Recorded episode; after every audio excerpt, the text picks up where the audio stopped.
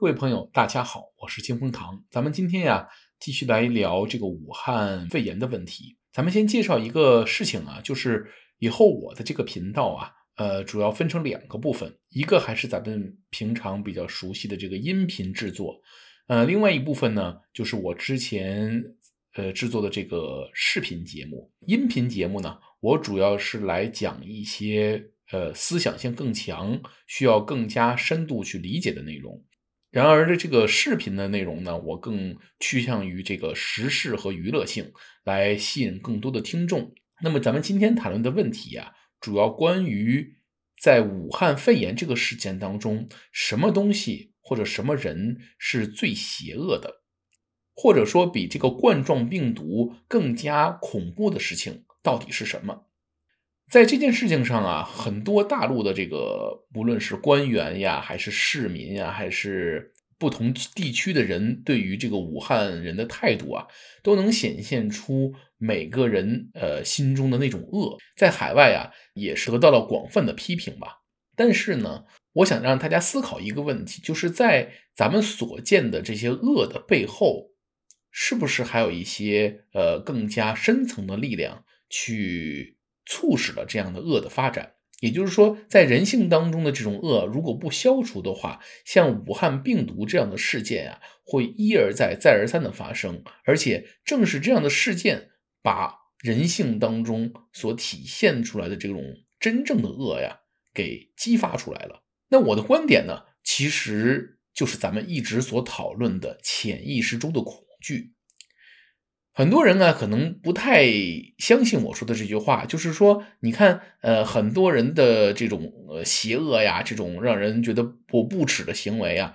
你怎么能就证明他跟这个内心的恐惧是相关联的呢？啊，你别着急，咱们下面来解释这个问题。今天的节目呀，一开始我想介绍一个让令人很心情沉痛的消息，那就是。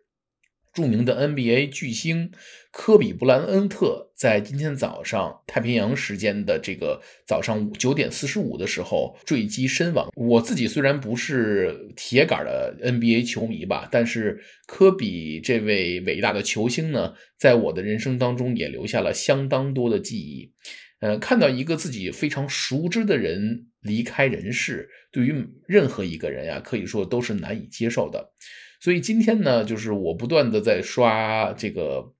呃，科比的这个朋友圈，包括是呃整个 NBA 现在的目前的反应吧，大家都是表达了震惊和沉痛，呃，并且呢，对于他留下的一妻一女呢，大家都表示相当的关怀和同情，呃，咱们在这里呀。啊，啊无论是对于这个武汉正在受灾受难的市民而言，还是对于这个科比·布莱恩特以及他的家人而言，我们都希望表达诚挚的关怀和问候。呃，希望所有的逝者呢，能够在天国安息，而留在人世间的呃每一个人，能够更加平安快乐的度过自己剩余的人生，最终呢，能够一起在天国。相见，咱们继续来说这个武汉肺炎的这个问题。如果你看到呃不同的人啊，他们做出这个所谓愚蠢或者邪恶的决策的时候，呃，往往的背后啊都是有恐惧的心理在作祟。咱比如说，就是这个武汉市以及这个湖北省的领导们。他们在做出维稳以及这个掩盖事实真相这种决定的时候啊，呃，内心其实是恐惧于很多很多的问题，比如说对于上司权威的恐惧，比如说对于丧失自己升官仕途的恐惧，都会影响到这个人在做正常决策时的心态和判断力。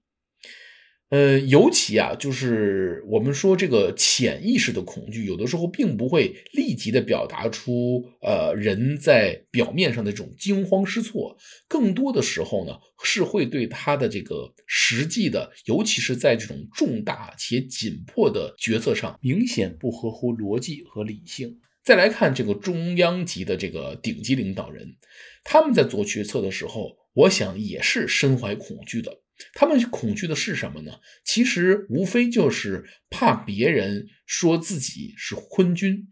我们看当今的这个所谓的第一人啊，他的内心其实并不是完全像他表现的那么强大，而是有大量的他自己都难以承受的事情，不断的影响着他的决策，不断的影响着对于自己所谓决策模式的信心。所以在这种重大的这个公共安全突发事件的这种影响下呀，他很难做出一个非常果断且执行力高的决定。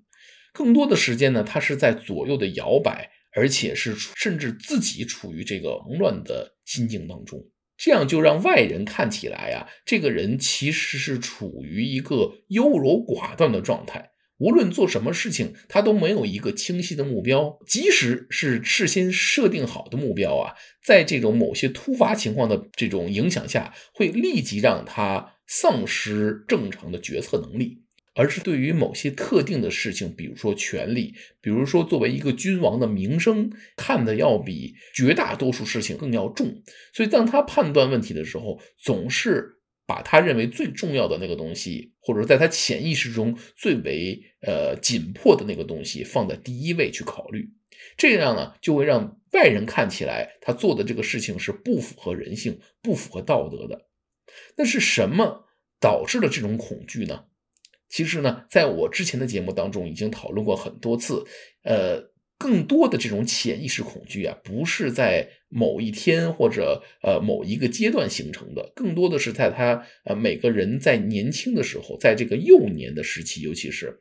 在他人生的这个早期阶段，父母或者周围的这个学校以及生活环境带来的各种各样让他难以释怀的东西，影响他价值判断的东西。那这些经历啊，会导致人这个潜意识内深藏一些他自己都难以察觉的恐惧。他自认为自己是不恐惧的，但是真正到了重大的决策的时候，所有的问题、所有的决策都会被这个潜意识中的恐惧所影响。那么，如何去解决这样的问题呢？更多的时候，我认为大家可以更加深层的去探究自己的内心，看看自己恐惧的到底是什么。呃，看看自己为什么会面对死亡，呃，在面对重大事情的时候总是慌不择路。另外，呃，在我看起来，就武汉肺炎这个事情啊，体现出两个主要的引引发人潜意识恐惧的因素。第一个呢，就是面对死亡，就是当很多人真正直面死亡的时候啊，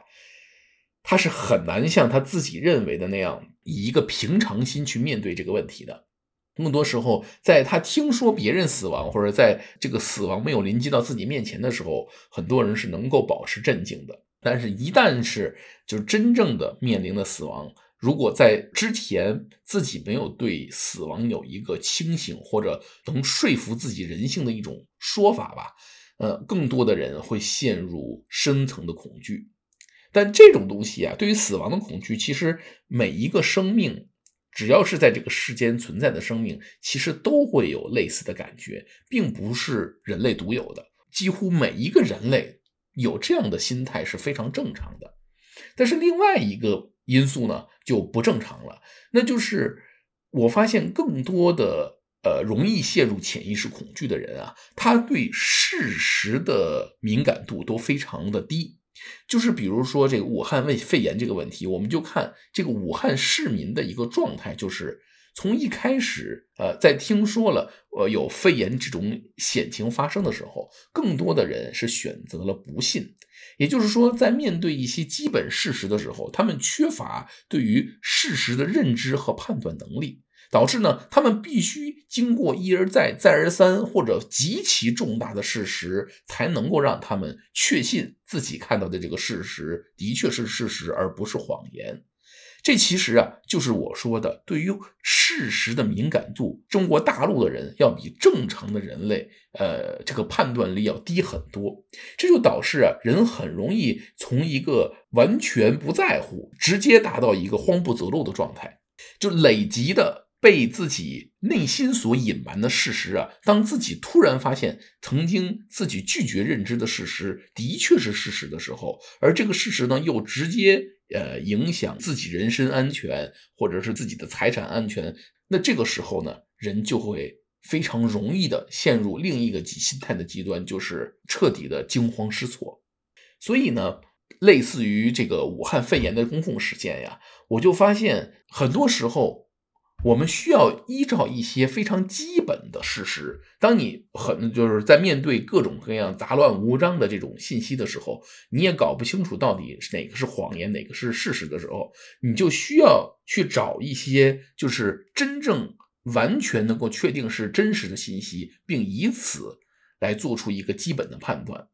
最简单一个方式就是我上一期节目所介绍的啊，比如说判断这个呃武汉疫情的这个状态，那。武汉的疫情，如果你是通过这个海外的自媒体呀，或者是中国官方的评论呀，对于一个完全不了解这件事情的人来说，它都是呃可信可不信的信息。但是什么东西是可信的呢？比如说美国发病的这个人数，以及英国发病的人数，由于美国距离中国非常非常的遥远，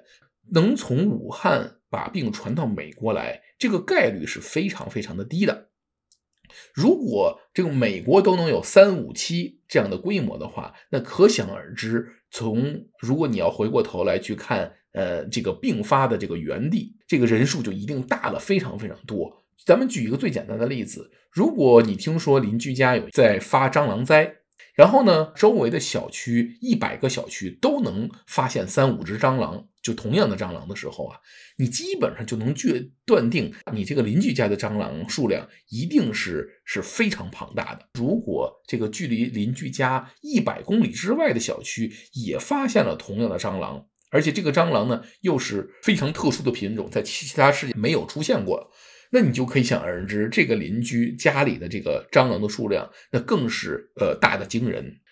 所以，我们讲，只有明确了事实，并且提高了自己对事实的敏感度之后，人的恐惧才能随着事实的帮助逐渐消失。然后呢，我们更需要一些对人性和信仰的理解，才能够免除对死亡的恐惧。而消除恐惧啊，对于每个人自己的。决策能力是非常非常重要的。好了，今天的节目就到这里，感谢大家的收听，我是金风堂，咱们下期节目再会。